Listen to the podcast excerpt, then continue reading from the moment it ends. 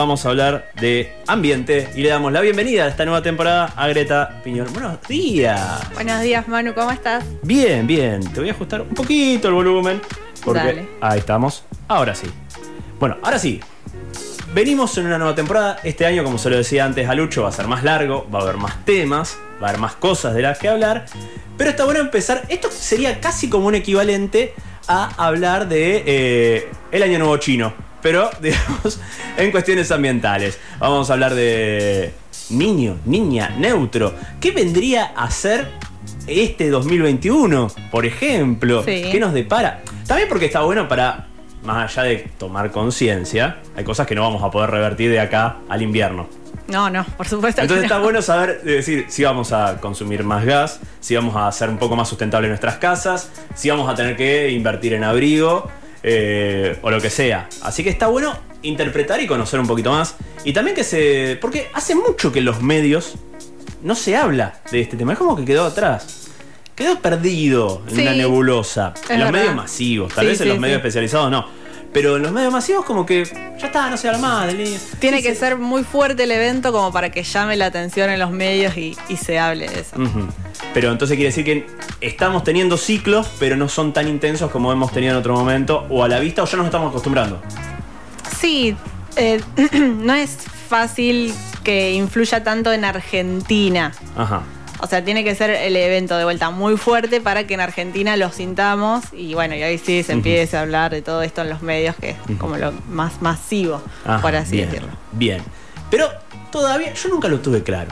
Perdón. Ah. Nunca tuve claro la corriente del niño, la corriente de la niña.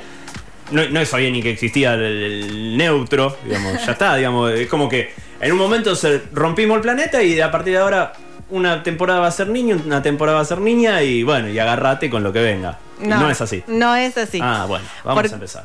Bueno, vamos a empezar. Es, te entiendo lo que decís porque es un fenómeno difícil de comprender porque no es algo que vos puedas ver. Ajá. O sea, no sé, un tornado, bueno, lo ves, ya Sí. está.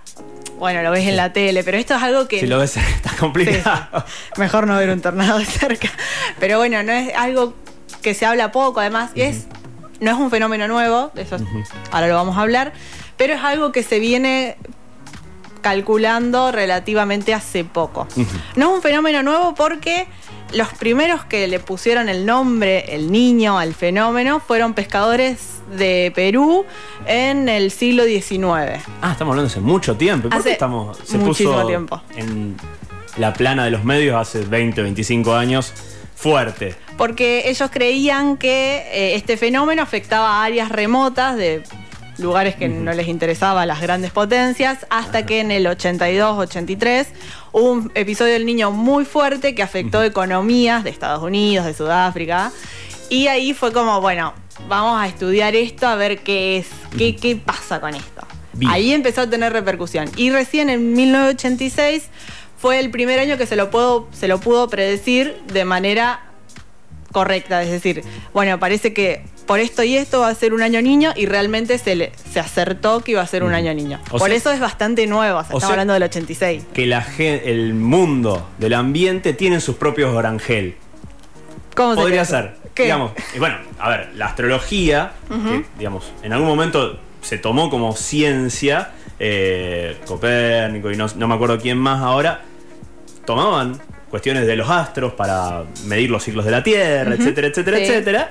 Después se devino en la astrología que conocemos hoy. Eh, y en este caso me parece que va por el mismo lado. Vemos determinados movimientos en la Tierra o en el, es- en el espacio y también, digamos, llegamos a conclusiones. Puede Claro. ser. Sí, Entonces sí. no estaba tan errado. No, no. Se empezó a estudiar hace poquito. Ajá. A ver, el nombre del niño en realidad viene de estos pescadores de. Perú que, como veían que en la época de Navidad las aguas se calentaban y los peces empezaban a morir o a disminuir, y como se- justamente se estaba en la época de Navidad, le empezaron a decir el niño, por la llegada del niño Niño Jesús, Jesús. claramente. Cuando después se empezó a estudiar todo esto, dijeron, bueno, el niño, ahora lo vamos a explicar, pasa esto. Entonces, el antiniño es esto otro. Y ahí dijeron, no, pará, el antiniño suena al anticristo, así No. que No, no va no sé qué es peor, si la asociación después de género termina siendo Ah, positiva o no, pero bueno, no es para una polémico, discusión. es polémico eso. Así Eh. que bueno, Dijeron, no, no vamos a llamarlo así, vamos a llamarlo niño. Ajá, bien. Bien. ¿Qué es esto? Claro, porque, me hasta ahora, que- digamos, hubo un conflicto, digamos, que se registró concretamente en el 82 y no sabemos hasta ahora qué fue ese conflicto. Bien. Así que vamos a, a conocer eso. El nombre completo es El Niño Oscilación del Sur. Bien, ¿Por qué? Porque tiene dos componentes. sí. El niño sería la componente oceánica, que es decir, es una fluctuación de temperatura, y la oscilación del sur es la componente atmosférica, que son eh, fluctuaciones de presión. Bien. Bien. Vamos, vamos despacio Sí, porque no, es- es, no creo que sea sencillo. Bien. Entonces, hay, como ya sabemos, corrientes marinas en, el, en el océano, qué sé yo. Nos tenemos que situar en el océano Pacífico. Bien, Bien. Y vamos a, a- vamos a imaginarnos América en la derecha y a Oceanía en la izquierda. Esa, esa parte del, del Bien. Pacífico. ¿Cuándo? Hay- bueno, en ese sector hay vientos que corren desde la costa de Perú, Ecuador, más o menos ahí donde está el, Ah, el- el Ecuador, para hacia el lado de Indonesia. o sea, desde el Ecuador hacia uno de los trópicos, el trópico Claro, sur, digamos. tal cual, Ahora no me acuerdo sí. cuál decía el de Cáncer o el de Capricornio, pero bueno, no importa. Sí, o sea, los vientos se mueven tanto desde el Ecuador, desde, desde el cero hasta el, hacia el trópico del norte y también hacia el sur. Bien. O sea, ahí hay vientos. ¿Cuándo? Mm. Los vientos, normalmente dijimos que se mueven de, de América a Indonesia. Sí. Cuando estos son, son se debilitan. Eh, hay una corriente que hace que se caliente el agua que, que se caliente el agua superficial, no es que se calienta todo. Eh, entonces, se calienta el sector este de que da en las, co- en las costas de Perú, Ecuador, porque los vientos disminuyen, o sea, como que no se van tanto para la zona de Indonesia. Entonces, hay calor ahí y hay un sistema de, de baja presión. Bien. Entonces, agua que se calienta, se evapora. Sistema de baja presión, llueve. Mucho. Llueve bastante, sí. En ese sector. Ajá. Pero en el sector de Indonesia eh, hay un sistema de alta presión, las aguas no se calientan, por lo tanto hay sequía, hay buen tiempo. Ajá. Bueno, En eso sería lo que nosotros conocemos como el niño. bien. El niño llueve. Perfecto. O sea, vamos a. Nos centramos en el Pacífico. Habitualmente el Pacífico, no, o sea, lo que estamos acostumbrados nosotros al Pacífico, costa de Chile hacia el norte, no son aguas tan cálidas como las del Atlántico. Entonces empezamos a encontrarnos con agua cálida, que no es lo habitual. Y obviamente al evaporarse esa agua cálida genera mucha más lluvia y por consiguiente más humedad y Exacto. otras cosas. Bueno, la niña, por supuesto, entenderán que es lo contrario. Cuando estos vientos empiezan a soplar más fuerte, es decir, llevan el- las aguas cálidas hacia la costa de Indonesia, Australia, ahí en ese sector la, la presión baja, se, se- se evapora más agua, entonces llueve en ese sector y en la parte de América o Centroamérica tenemos eh, sequía y tiempo estable. Ahora yo te pregunto, y acá empezamos a entrar, abro el juego para hablar este tercer factor que hasta ahora no lo teníamos nunca previsto, pero la normalidad en nuestro planeta, ¿cuál sería? La Porque normalidad- Vientos tenés, agua tenés y tenés un factor de presión como, digamos, habrá existido desde que se formó el planeta. Claro. Entonces vos decís, bueno, ¿dónde rompimos esto? ¿Qué pasó con esto? ¿O dónde hay normalidad? ¿O es un fenómeno y hay que tomarlo como tal? Sí, hay mucho de lo cierto en todo lo que decís. Es un fenómeno, es natural. O sea, nosotros no podemos intervenir, no podemos decir, ay, bueno, quiero que este año sea niño porque la verdad que nos está faltando lluvia. No. y como dijimos, tenemos el año, puede ser el fenómeno niño, el fenómeno niña y la neutralidad, que es cuando estos vientos alisios que se llaman, que, sopla- que soplan en el Pacífico, digamos, se mantienen ahí, se mueven, de, como dijimos, de este a oeste, pero no es que se llevan todas la- las aguas calientes ni se trae todo lo, lo frío. Es como una neutralidad, como, como bien dice la palabra. Bien, bárbaro. Ahí es cuando, bueno, las condiciones, vamos a tener lluvia regular. digamos, normales, se Sí. podrían decir en algún, de algún modo. Ahora yo te pregunto, hasta ahora vos di- dijiste algo clave que quedó ahí medio perdido, que decís, bueno, esto generó algunos problemas económicos Sí. en estos países. Pero siempre estamos hablando hasta ahora de esta franja, Sí. en la cual podría, desconozco la cuestión económica en la zona de Indonesia, Oceanía, etcétera, etcétera, etcétera, pero vos metiste en la ecuación a Estados Unidos, metiste en la ecuación a Sudáfrica, y hasta ahora no entiendo cómo entra este ciclo para entenderlo. Bueno, fue un fenómeno muy fuerte, o sea, realmente eh, aumentó mucho la temperatura en la zona de, de Ecuador eh, y Perú, entonces las lluvias como que se repartieron más por, por todo lo que son las costas de, de Estados Unidos y... O sea, y se de- fueron para arriba. Sí, Se la llevó un viento hacia el norte, se podría decir. podríamos decirlo, tal cual. Entonces ahí como que realmente hubo pérdidas millonarias, porque realmente es lo que mueve a esa gente. Entonces dijeron, no, bueno, vamos, vamos a ver qué pasa acá. Fue un fenómeno eh, realmente... Fue un año muy fuerte y por eso se sintió, quizás en otros años también fue, un poco más débil y se sintió en otras economías que al resto del mundo mucho no les importaría, como sería la de Indonesia, por ejemplo. Claro. Bueno, O como la de Perú. claro. Así que no es un fenómeno que dice que, por ejemplo, este año es niño, el año que viene es niña, el año que viene es neutro. Ah, no yo te iba ocurre así. Yo te iba a preguntar esto del 2021, ¿qué va a ser? Ah, bueno, pero eso sí está, está, está. Ah, ya está, eso lo sé. sí, sí. Ahora, ahora lo hablamos. Pero eh, no es que sí, porque. Ah, no es que se cambia como. No, no, no. Ah, no, no es un fenómeno que ocurre re- regularmente. De hecho, se, se ha contado hasta el día de hoy que el niño ocurrió 31% de las veces y la niña 23%. Ah, y el resto neutro. Y el resto neutro. Se me ocurre un chiste político, pero no lo puedo decir. Mejor no. bueno, y queremos saber qué pasa en Argentina, porque, a ver, las costas, tenemos la costa del Atlántico que, Sí. que mucho no estaría influyendo con lo del Pacífico. Y tenemos una bruta cordillera por el otro lado que también nos cuida un poco y nos preserva. Tal cual.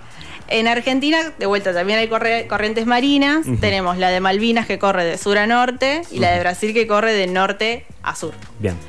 Entonces, cuando estas mm, corrientes coinciden con lo del niño, es decir, si en las costas de Perú estuvo más cálido, es decir, la de Brasil influyó en las costas de Argentina, va a coincidir con un fenómeno del niño y puede ser un poco más fuerte y bueno, viceversa. Si, corre la de Malvinas, se enfría, ocurriría Bien. un año niña.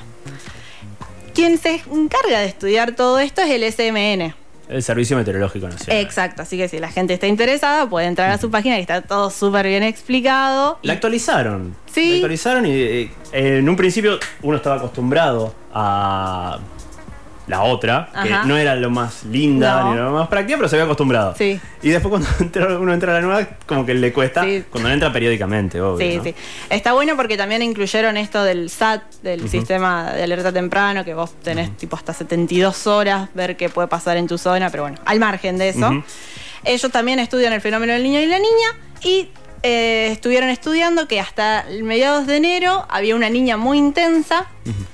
A mitad de enero se empezó a debilitar, pero así todo se eh, predijo que el trimestre, febrero, marzo, abril, hay un 78% de que siga ocurriendo el fenómeno de la niña para nuestro país. Así que Repasando y haciéndolo bien didáctico, ¿qué es lo que tendríamos en estos próximos tres meses? sequía, Sequía. sí. A ver, pueden ocurrir eventos. Hace, unos, hace unas semanas se inundó, entre comillas, Coronda, llovió muchísimo. Estamos acá nomás. Y vos me podés decir, bueno, pero ¿qué pasó con la sequía? Bueno, eh, el clima del mundo está cambiando, eso Ujú. ya Eso lo, vamos a hablar en otro tema. Eso lo vamos a ver próximamente.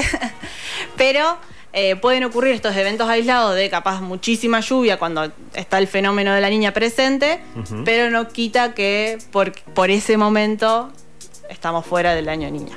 Perfecto. Así que bueno, estar atentos en esto de que queda de febrero, bueno, y marzo y abril, que en teoría se van a registrar pocas lluvias. Pocas lluvias que la estamos padeciendo, Sí, de hecho, en estos días. Eh, se siente, bastante, se sí. siente, se siente en las plantas de, de- del- de- de distintos lugares, las que no están en tierra sobre todo, que no pueden tomar los más nutrientes que en otros casos. Eh, obviamente, podemos a llamar a alguien que se dedica a toda la cuestión de huertas y todo eso para eh, Sí. eh, tenerlo en cuenta también, porque obviamente no es lo mismo una plantita en una maceta que como este hermoso árbol que tenemos acá en la radio. Que, Y te digo la verdad, ya está padeciendo el anticipo de temporada, si es lo verdad, vemos. las, las, las hojitas ya están cambiando de color. Eh, pero está bueno. Es un fenómeno importante también para la ganadería, para las cuestiones de, de cosecha y todo eso, porque si saben que si viene una sequía, bueno, van a estar más complicados pues, con todo el, el lío que ya sabemos que te viene. No, seguro, obvio, es súper complicado. Igualmente creo que, digamos, acá hay que tener en cuenta distintas cosas. Esto es un ciclo, pero me imagino que debe estar afectado por cuestiones de, de la mano humana. Por ahora no hay estudios que digan eso. A mí no me sorprendería que sí, pero no, no hay estudios que lo certifican. Pero digamos, la dificultad de a sobreexigir una tierra, por ejemplo, eso también te afecta entonces si te toca una temporada de sequía. Ah, eso sí, ni hablar. Cuando estás sobreexigiendo una tierra, obviamente tus culti- cultivos pueden llegar a estar mu- mucho más propensos a ser afectados que otros. Sí, sí, por supuesto. Entonces está bueno, digamos, tenerlo, tenerlo en cuenta y conocerlo. Ahora yo te hago la pregunta de completa ignorancia, y no es que no haya entendido nada, pero también, digamos, esto repercute en el contexto por consiguiente, digamos. ¿Qué pasaría con el otoño, invierno, el otoño, invierno que se nos avecina? Porque también después la consecuencia viene a, a raíz de esto anterior, ¿no? ¿Qué es lo que, digamos, seguiría? ¿Seguiríamos en una cuestión más seca, más árida? O sea, sería un invierno tal vez más frío, pero menos húmedo, lo cual para el rosarino es un golazo. Sí. Si te pones a pensar. Sí, por favor. Eh, bueno, no. A ver, en Argentina existen otras cuestiones que tienen que ver con el tiempo y el clima, que sí, que normalmente eh, tenemos un invierno que es seco. Las, las mayores precipitaciones se dan en marzo y se dan en noviembre, diciembre. Entonces, y eso no suele variar por más que sea un año niña o niño. Ah, bien. Eh, pero como ya sabemos, hay otros factores de los cuales vamos a hablar en otro momento, que sería calentamiento global, cambio climático, que eso afectaría más a Ah, lo bien. que es el clima acá, de si va a ser frío, calor, más lluvia, que lo que es este fenómeno en sí. Perfecto. Bueno, ¿algo más para agregar? No, creo que estamos. Está perfecto. Me encantó. La verdad que me ayudó a entenderlo un poquito más. Eh, era un tema que, te digo la verdad, eh, por lo menos en los diarios principales, léase los rosarinos, léase el círculo rojo.